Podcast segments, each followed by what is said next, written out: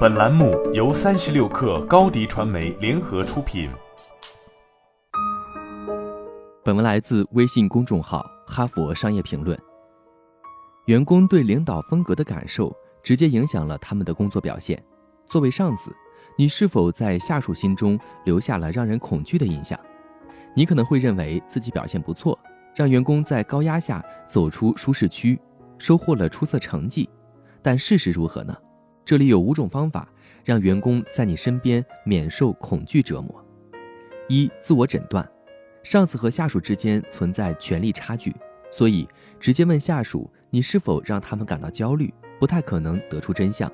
不如先反思一下你在各种场景中的表现，你是平等对待员工和客户，还是忽视员工的贡献？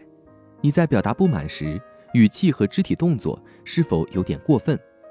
除了观察自己的行为，你还需要观察员工的表现。员工在你身边时，他们是否表现不自然，或避免与你对视？他们是否不太愿意反驳你的观点？二、开放问答，你可以多收集员工对团队和工作的看法。你还可以问他们，在过去半年至一年的时间里，他们什么时候觉得自己可以或不可以自由表达观点？你需要问他们具体的事件。而不是事情是否发生过，这样你才能促使他们回忆真实的例子，避免让他们直接回答没有，然后放弃分享的机会。三、微观管理，许多领导害怕失败，他们应对这种恐惧的方式是强迫自己和其他人更努力的工作，让整个团队都感受到自己的恐惧。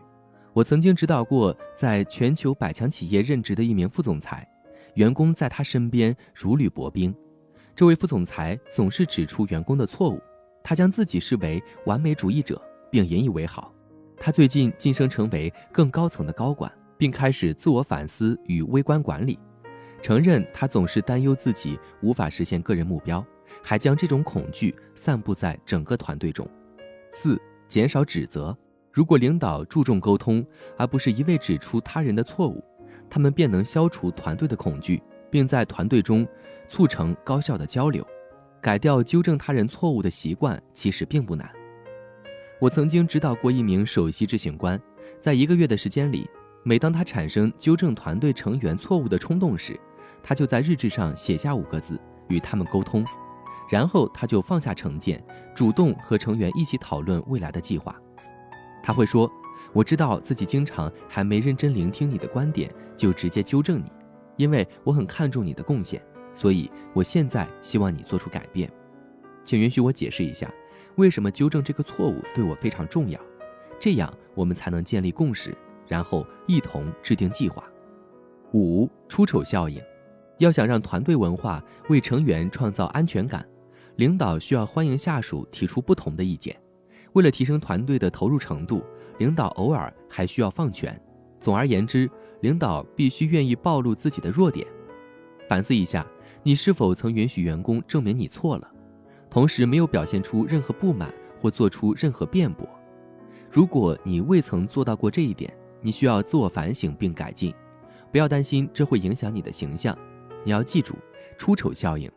综合能力出色的人在出错时往往能提升个人魅力，而且研究显示，受到员工欢迎是成为成功领导的必要前提。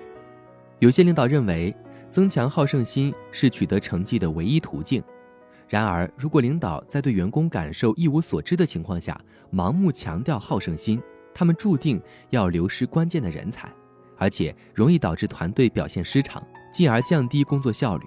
成功的未来商业领袖需要更深入地了解员工如何看待你的领导方式，确定自己的行为在鞭策激励员工的同时，没有致使团队人心涣散。好了，本期节目就是这样，下期节目我们不见不散。高迪传媒为广大企业提供新媒体短视频代运营服务，商务合作请关注微信公众号高迪传媒。